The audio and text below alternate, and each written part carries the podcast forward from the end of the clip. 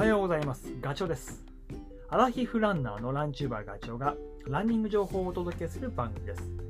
走りながらや隙間時間でも聞いていただき、走る気持ちがスイッチオンになれば嬉しいです。先週末にすごく久しぶりに陸上競技場トラックでタイムトライアルをしてきました。タイムアタックね。何分で走れるかって。で種目は 1500m と 3000m で僕はね 5000m、まあ、5キロね。それよくアタックして自己記録の更新をたびたび挑戦しているんですけど1500と 3000m は実は初めて計測しました。でこの前東京オリンピックで覚えてらっしゃる方も多いと思うんだけどあの田中希実選手が 1500m で4分を切って日本新記録を出した。あの種目。テレビの実況で金さんが大興奮して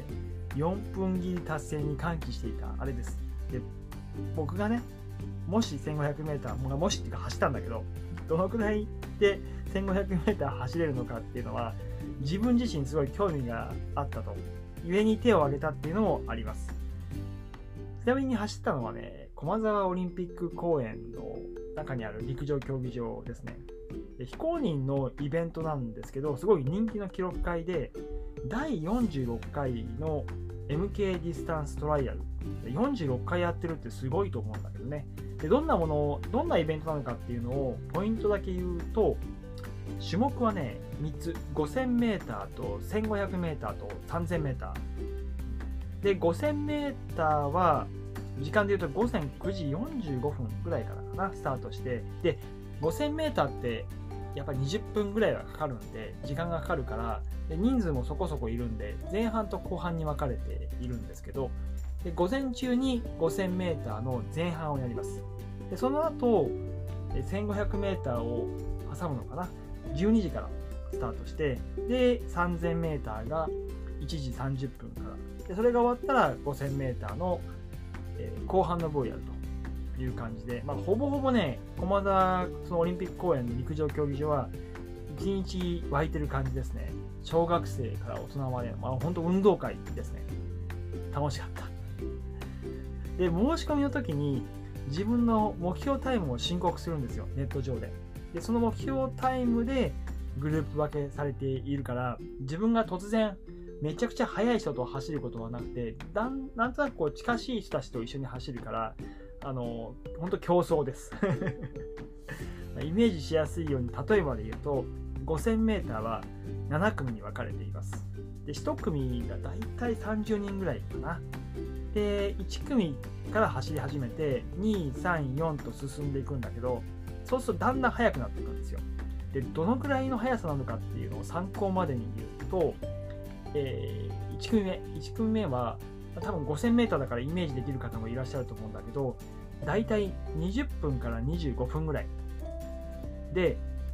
一番最後の7組目。これが どのくらいのタイムかっていうとめっちゃ速いよ。14分から16分、うん、なので本当にね出てる人たちの装いというか 年齢、えー、性別とかももうすごく分かりやすい。1組目は本当市民ランナーの方たちが出ていてまあ年配の方もいらっしゃるし女性の方も多いし小学生なんかもいました。で一方7組目はもう本当にガチ。ガチです。大学生とか、まあ、市民ランナーでもこう細身のね、えー、もう本当にマラソンのあのウェアリングタンクトップに短いパンツを履いてるようなそういう人たちがもう自分のタイムを狙うために走っているっていう感じです。故になんとなくさっきも言ったけど心配じゃないですか。突然そんな速い人たちと走れねえよと。なんだけどちゃんとこう申告タイムでグループ分けしてくれるんでその辺は安心です。であとペーサーがねついてくれているのであの各その組に。故に何分で走るかっていうのがね背中に貼られてるんですよ。なので 自分が目標とするタイムのそのペーサーの背中を追っていく感じです。でそれそれがねペーサーがいるかいないかで全然違って自分がこうこの記録更新したいなっていうペーサーの後ろについて、まあ、苦しくても我慢してついていけばあの目標のタイムはクリアできる。っていうか1人でやるよりは絶対そういうペーサーがいた方が楽です。それとあとね計測チップでちゃんと測ってくるくれるんでタイムもすごい正確ですね。で料金気になるところだと思うんですけど 3000m と 1500m は1種目2000円かな？で 5000m が2500円。ただ当日に、まあ、僕みたいに複数種目を走る人はちょっと割引がありました。で僕が1500と 3000m 出走した目的っていうのは実は3つあるんでそれをちょっとお話ししようかなと思いますが1つ目はね、まあ、僕トレランばっかりやってて山に入ってるとね動きがちょこちょこなるんですよ。ちっちゃくなっちゃう。っていうのはやっぱ不整地の、えー、と路面に自分のその動きを合わせていくんでどうしてもねなんだろうなバランスを取ったりとかすることを優先してしまう。もちろん速く走る場面もあるんだけど